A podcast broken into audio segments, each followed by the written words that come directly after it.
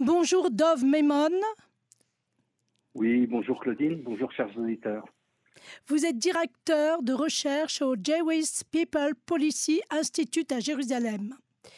Si je vous ai invité ce soir, c'est parce que j'ai écouté une de vos interventions concernant l'accord, ce fameux accord qui consiste à faire une trêve contre nos otages. Vous avez fait d'ailleurs, lors de cet entretien, des références extrêmement intéressantes, nous rappelant l'histoire de Benjamin et de Lot, dans la Bible en l'occurrence, et vous dites on ne laisse personne derrière soi, c'est dans notre ADN, c'est dans notre logiciel, mais en revanche, en revanche, toujours selon la loi juive, on ne doit pas racheter un otage plus que son prix, parce que cela détruit le monde. Comment fixons-nous le prix d'un otage?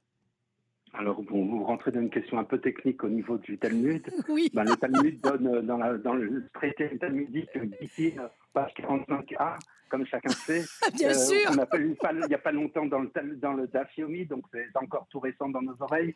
Ben, on donne deux raisons. On dit d'une part, il faut pas il faut pas payer plus que le prix parce que ça, ça va nuire à ce qu'on appelle le titre de l'âme, la prévention du monde, puisque ça va ce que j'ai traduit dans, dans Oui. notre entretien comme euh, la destruction du monde, un monde, un monde qui ne serait pas un, un- un état de droit. Et puis la deuxième chose, c'est que ça risque d'encourager euh, d'autres enlèvements, d'autres prises d'otages. Donc le peuple juif a beaucoup souffert de ce genre de choses depuis 2000 ans. Donc on avait un peu une habitude de savoir comment il faut faire. On a des cas typiques de grands rabbins, notamment le Maram de Rothenberg, qui dit qu'il faut pas, et qui, a refusé de se faire racheter parce qu'il savait que s'il le faisait, Oui. eh ben on allait, on, on allait, on allait encore prendre en otage d'autres grands rabbins, etc.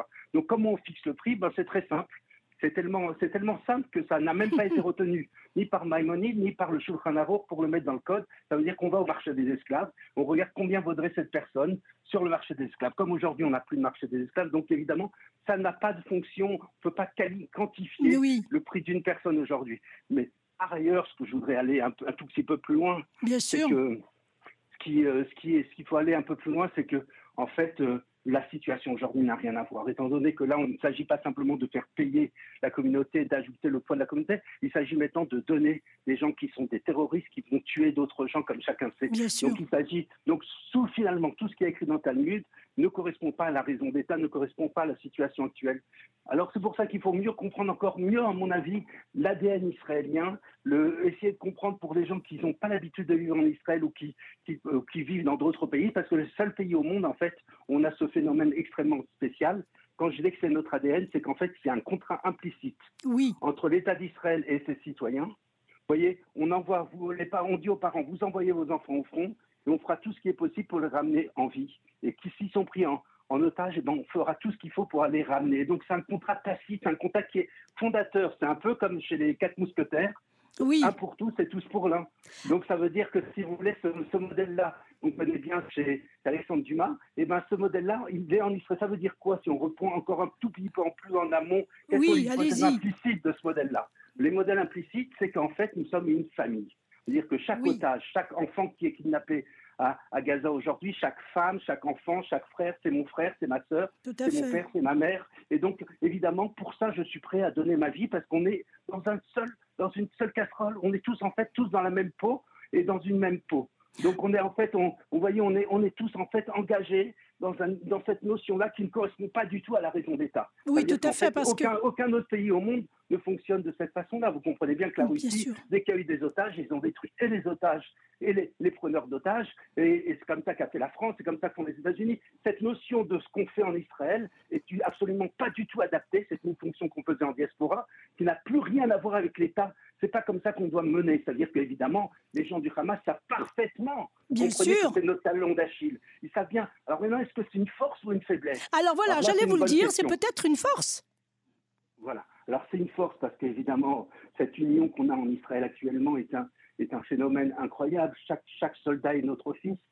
Bien sûr. J'ai des larmes parce que j'attends mon fils qui Oui, arriver oui, oui, c'est ce que vous me disiez hors antenne et Et c'est très émouvant. Il revient, l'a il revient du front. Il revient On du front et vous de l'avez pas vu. On l'a pas vu depuis. On l'a pas vu depuis le 6 octobre en fait, ma veille du le veille du départ, et Oh. on l'a eu euh, au téléphone pour la première fois euh, euh, vendredi, quelques minutes. Donc il est censé arriver pour quelques heures. Et bon, il va retourner rejoindre son unité, bien entendu. Donc, euh, chaque enfant est notre Bien sûr, enfant. bien sûr, Chaque on peut enfant s'identifier. enfant, Et ça veut dire que c'est notre force, c'est la grande force du peuple juif. Et en même temps, étant donné que les gens d'en face savent le prix, toute personne qui a un peu fait de commerce dans sa vie sait que si on veut acheter quelque chose, il ne faut pas dire qu'on est intéressé. Et si on dit qu'on est intéressé, les gens vont monter le prix. Donc en fait, euh, qu'est-ce qu'on devrait faire? Eh ben, On ne peut pas faire autrement. C'est la pression Nathaniel ne voulait pas du tout donner d'otage. Il a eu une histoire personnelle évidemment très forte avec son frère qui a été mort en TV, mm Nathan Netanyahu. Et il ne veut pas donner d'otage, mais la pression des familles est trop forte. Il a dû céder à, ce, à la pression des familles. Il n'a pas cédé à Biden, qui ne voulait pas Oui, bravo, oui, oui, il, a cédé, aux, familles. Parce que les familles, c'est notre chef, c'est nos enfants. Et si on, on peut pas, c'est notre propre nos propres enfants. Donc c'est ça qu'il faut comprendre, si on veut un tout petit peu comprendre comment ça fonctionne et pourquoi on ne fait pas ce qui serait rationnel pour tout ingénieur, pour toute personne qui connaît un peu l'arithmétique, de dire, ben, écoutez, euh, ces gens-là, les gens du Quai d'Orsay me l'écrivaient clairement, ils disaient, ben, écoutez, c'est des gens qu'on doit passer à perte et profit et on doit continuer, euh, si on doit anéantir le Hamas, il faut anéantir le Hamas. En aucun cas, on doit prendre un risque pour cette pour, à cause de ces otages. Mais évidemment, c'est impossible. Toute personne comme vous ou moi, ou tous les auditeurs qui ont vu des photos d'enfants de 4 ans, bien sûr. ne peut pas penser comme ça. On ne peut pas penser parce que c'est nos propres enfants. D'ailleurs, dans le Talmud, puisque vous m'avez commencé par en parler du Talmud, justement, un peu plus loin dans la page, on voit comme ça un quelqu'un qui était parti et qui avait pris des sommes astronomiques pour acheter un otage, pour acheter quelqu'un qui a été pris prisonnier par des bandits. Et là, on lui dit, mais monsieur, comment vous faites une chose comme ça? Il dit, non, mais c'est pas pareil, là, c'est pas l'argent public, c'est moi, c'est ma famille. Et donc, dans la famille, on rentre dans une autre logique. Une logique qui est, la personne de la famille a le droit, elle, de demander, de donner presse, et faire donner et sa vie et donner tout ce qu'elle peut avoir dans sa vie et s'engager et s'endetter pour pouvoir sauver un otage. C'est une autre logique. Donc, comme on est dans la logique de famille, et eh ben là, tout à coup, euh, on ne peut rien faire. C'est-à-dire, quel que soit le prix qu'on va nous demander, on va devoir céder. Alors, c'est très bien, je comprends très bien, et on a absolument, euh, on a très bien compris qu'à partir du moment qu'on s'identifie aux otages comme des membres de notre famille, comme nos proches, et on peut remercier aussi le site euh, euh, Ramenez-les à la maison qui a fait un travail absolument fantastique pour pas qu'on oublie ces visages. Mais pourtant, revient une question cruciale qu'est-ce qui s'est passé pour Gilad Shalit, qui était soldat et pour lequel nous avons donné quand même 1000 prisonniers? Aujourd'hui, entre guillemets, on s'en est plutôt bien sorti puisqu'il s'agit de trois prisonniers palestiniens qui normalement ne devraient pas avoir de sang euh, sur les mains contre un otage. Pourquoi il y a une telle différence de entre guillemets de prix hein, Désolé d'employer ce terme, mais je n'en vois pas, je n'en vois pas d'autres. Est-ce que vous avez un début de réponse par rapport à cette différence de prix? La situation est différente. D'abord, pour l'instant, on n'a parlé que de civils. Donc les civils, ça coûte moins cher pour continuer dans cette économie euh, euh, d'épicerie euh, ridicule. Euh, mais et puis quand on va arriver aux, soldats qui ont été prisonniers, là, ça va être beaucoup plus grave. Ah, oui. on, sera dans une autre logique. Mais, mais non, ce qu'il faut savoir, c'est que la différence qui fait, c'est que justement, certaines personnes croient que c'est soit la guerre, soit la négociation, c'est exactement le contraire. Plus on va faire pression sur le Hamas et qu'on va l'écraser, l'étouffer et obliger ces gens-là à perdre leur régime et perdre tout ce qu'ils ont, à ce moment-là, ils demanderont moins d'argent. Donc qu'est-ce qui s'est passé là? Si vous voulez calculer le prix avec une équation simple, eh ben, il faut rajouter et le prix euh, que eux voudraient demander, et de l'autre côté, quel est leur risque, parce qu'en face d'eux, nous aussi, on peut avancer et les détruire. Donc euh, on est dans une négociation un peu, un peu folle. On a affaire à des, des terroristes, à des gens qui sont des, des, des, des, idéologues euh, complètement fous de religion et de, fous de Dieu. Donc c'est des gens qui ont une logique, qui, mais ça ne veut pas dire qu'ils n'ont pas, pas une logique interne. Ils ont une certaine rationalité qu'il faut comprendre. Il faut bien comprendre l'islam, il faut comprendre comment. J'allais le dire, oui. Hmm. Voilà, il faut comprendre tout ça pour, pour pouvoir avancer. Mais euh, bon, de toute façon, la logique, elle va être simple.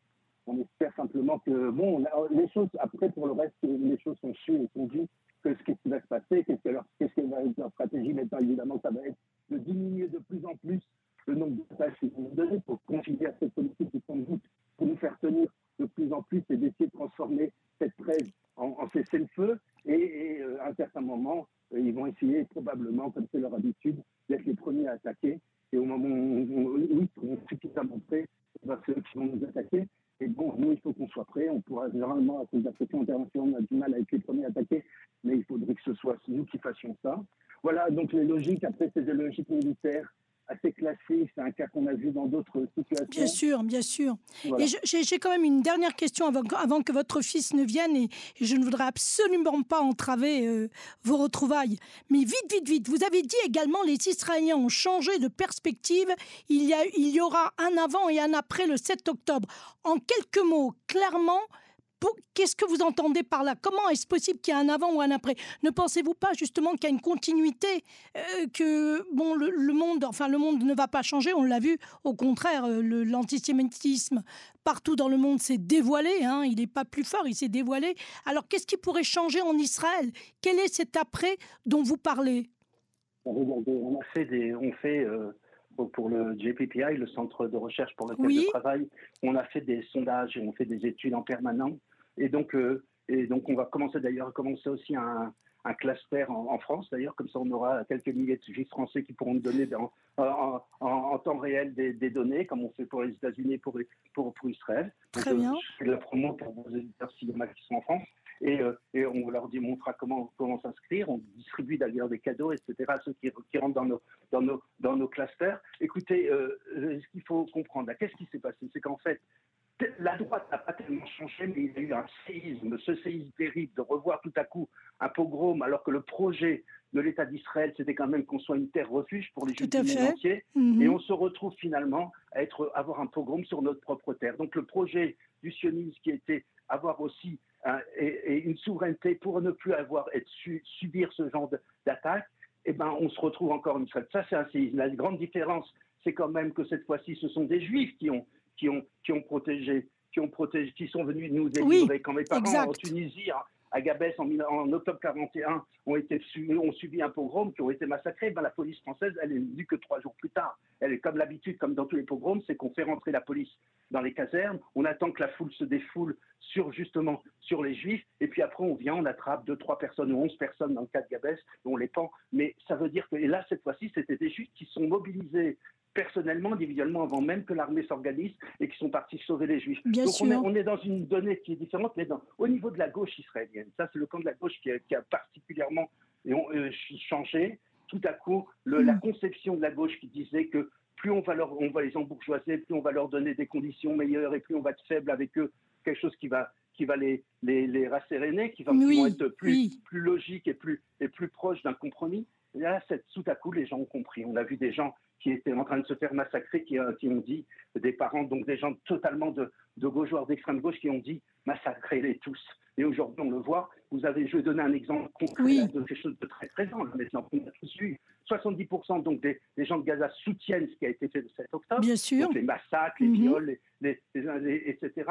Et non seulement ça, mais quand on a eu un un, otage qui a réussi à se sauver, il a été quand même attrapé. Oui, oui, oui, oui, oui, oui, oui, effectivement. donc il faut pas, ça veut dire quoi? Ça veut dire qu'on n'a même pas eu un seul juge qui était là-bas sur place qui a été capable de s'engager et d'aller le protéger. On a vu des justes en, Pologne, on a vu des justes en, en, Allemagne, on a vu évidemment des milliers de justes en France Bien sûr. qui ont sauvé des juifs, qui ont caché des juifs. Là, il n'y a eu personne pour le sauver, pour le cacher ou mm. pour l'aider. Il a été rendu. Donc on a quand même à faire une, une autre affaire de ce qu'on a appelé, et là je vais vous permettre de vous donner un autre concept clé de ce qu'on, comment comprendre les choses. Vous savez, la notion de, de dégâts collatéraux et de gens qui sont innocents, c'est une notion qui est européenne, qui date du 19e siècle et complètement nouvelle en fait. En fait, dans cette région, on ne pense pas comme ça. Eux-mêmes nous appellent tous des colons, même si on n'habitait pas dans les colonies, même si on n'habitait pas en Judée-Samarie, même si on habitait dans des territoires qui sont acceptés par l'ONU, ben, ces gens-là, pour eux, pour nous, on est tous des colons et chaque mère est une mère de, de soldats et chaque enfant est un futur soldat. On est dans les populations. Qu'est-ce que ça veut dire aujourd'hui quand on dit il y a des civils et où il y a des soldats? Vous comprenez que d'abord, euh, le fait qu'en Israël, normalement, et dans le monde entier, on parle de quatre fois plus de civils que de soldats. Dans notre temps, on n'en est que même pas à trois fois ou à deux fois. Donc, mais Israël pourra faire tout ce, tout ce qu'il voudra. Il le fera évidemment pour, pour lui-même, mais pas tellement pour convaincre les ennemis d'Israël qui eux, ne, pourront, ne comprendront jamais Bien qu'on essaye de faire. La même mhm. chose que pour les otages. On a notre propre logiciel c'est ce logiciel et notre propre morale, il doit nous servir de référence. Et Israël est en train de créer des, nouveaux, des nouvelles normes des nouvelles normes d'éthique. On voyait Israël était les premiers à fouiller dans les aéroports, tout le monde nous a traités de paranoïaques. Israël était le premier à faire des murs pour empêcher les terroristes tout le monde nous a critiqué. Nous, on détruit les murs à Berlin, etc. Et vous construisez des murs. Bah, voilà, tout le monde fait comme nous. On a fait les assassinats ciblés de prévention. Tout le monde aujourd'hui fait comme nous, etc. on est en train d'inventer une nouvelle morale pour des guerres asymétriques. Les guerres asymétriques, les gens ne savent pas les gérer. Les Américains sont sortis du Vietnam, d'Afghanistan, etc. Il va falloir qu'on trouve une autre logique. Et cette nouvelle logique, on doit l'inventer. Et ben, c'est le rôle de notre génération, apparemment. Donc, on va essayer de faire ça. Et on, on continue à ce que vous me disiez en renseigne. Il faut continuer à prier pour que ce soit le moins de dégâts possible, et pour nous et pour eux, et qu'on arrive à avoir une solution qui soit plus pacifique et, et plus agréable pour tous écoutez, euh, Dom Memon, je vous remercie beaucoup. J'aime beaucoup votre passion et la manière dont vous l'expliquez. Et puis, je voudrais quand même rajouter, sans vous poser de questions, il est clair que je pense qu'Israël est le premier, enfin, c'est le laboratoire du monde, quelque part, concernant la logique euh, du Moyen-Orient. Même si nous sommes considérés comme occidentaux, on a été obligé de, s'aligner sur la logique du Moyen-Orient. Et, je pense que c'est ce qui a manqué d'une certaine façon à d'autres pays, ou peut-être à cette gauche que vous, vous signaliez, ou en pensant que en leur donnant euh, on va dire, des biens. Euh, ce qui nous convient à nous ne convient pas forcément à eux. Voilà ce que je voulais ajouter. Et je voulais savoir si vous étiez d'accord sur ce point de vue ou pas, tout simplement. Oui, vous avez raison, sauf qu'on n'est pas des Occidentaux, tout simplement. Plus de la moitié des Israéliens ont un grand-père qui vient de la région. La région, pour moi, le quartier, ça commence depuis le Maroc jusqu'au Pakistan. Et donc, plus de la moitié des Israéliens viennent de là-bas. On n'est pas des Blancs, on n'est pas des colons qui habitent ici. Bien sûr qui viennent de la région. Moïse, Abraham, tous ces gens-là étaient des juifs séfarades qui habitaient dans la région et qui sont revenus. Juifs séfarades, je ne suis pas tellement certaine, mais, mais hébreux, c'est pas bon. et, Moïse venait de, Moïse, euh, juif, euh, Moïse, euh, c'était des juifs orientaux en tout cas qui venaient, qui venaient bien de la sûr, du Moyen-Orient, bien sûr. Et voilà, on est parti à 2000 ans en, Airbnb, voyons, on revient à la maison et puis bon, il y a des Magnifique cette expression. il, va falloir, il va falloir faire de la place. D'accord, il va falloir reprendre des choses et essayer de trouver avec le minimum de cas en essayant de s'arranger avec les, gens qui sont, qui sont venus et qu'il va falloir euh, avec eux trouver un, un, raisonnable. Raisonnable, oui, on verra bien. En tout cas, merci beaucoup pour votre enthousiasme, votre positivisme. Vous êtes positif malgré tout. Je souhaite un, de magnifiques retrouvailles avec votre fils qui revient de Gaza, je le rappelle.